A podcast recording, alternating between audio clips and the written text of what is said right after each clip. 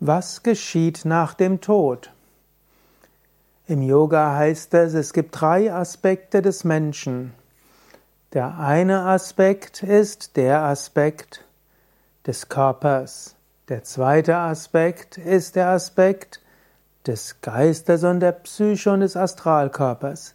Der dritte Aspekt ist der Aspekt des reinen Bewusstseins, der reinen Seele. Was geschieht nach dem Tod mit dem physischen Körper? Der physische Körper ist gestorben im Moment des Todes und was mit dem Körper nach dem Tod geschieht, ist recht ziemlich irrelevant.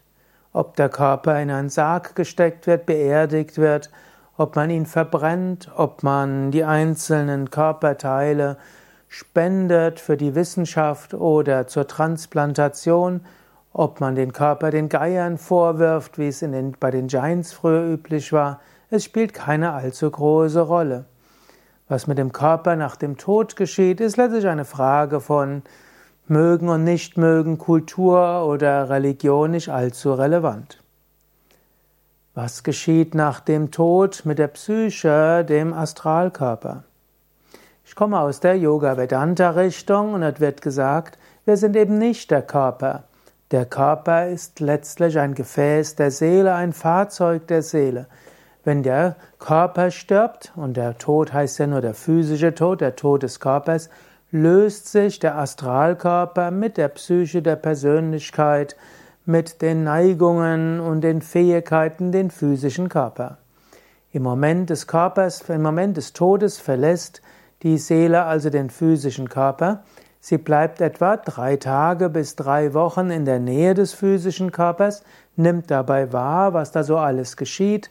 Sie, die Seele kann auch noch hören, was die Verwandten, die Angehörigen so sagen, kann auch zu weit entfernten Angehörigen hingehen, spürt die Liebe, die Gedanken und die Gebete und geht auch gerne zu den Ritualen, die gemacht werden, den Todesritualen wie bei der Beerdigung oder Totengebeten, Nachtwache und so weiter.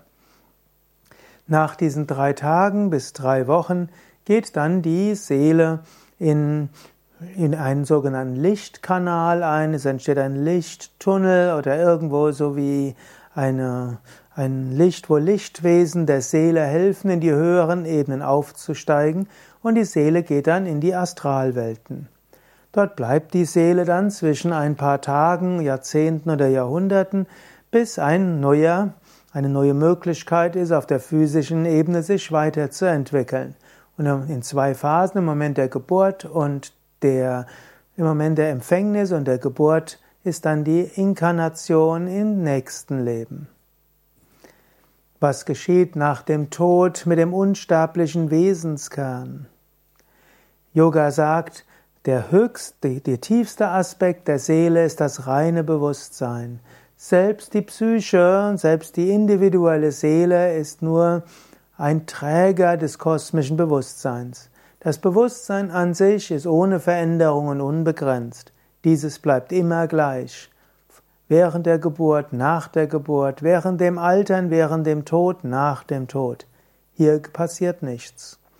Wenn du mehr wissen willst über Leben nach dem Tod, nach der Yoga-Lehre, kannst du das Buch kaufen, Karma und Reinkarnation, das ich geschrieben habe, unter shop.yoga-vidya.de und auch im Buchhandel kannst du es dir besorgen, Sukadev Bretz, Karma und Reinkarnation, oder geh auf unsere Internetseite yoga-vidya.de, dort findest du sehr viele Informationen über Leben nach dem Tod.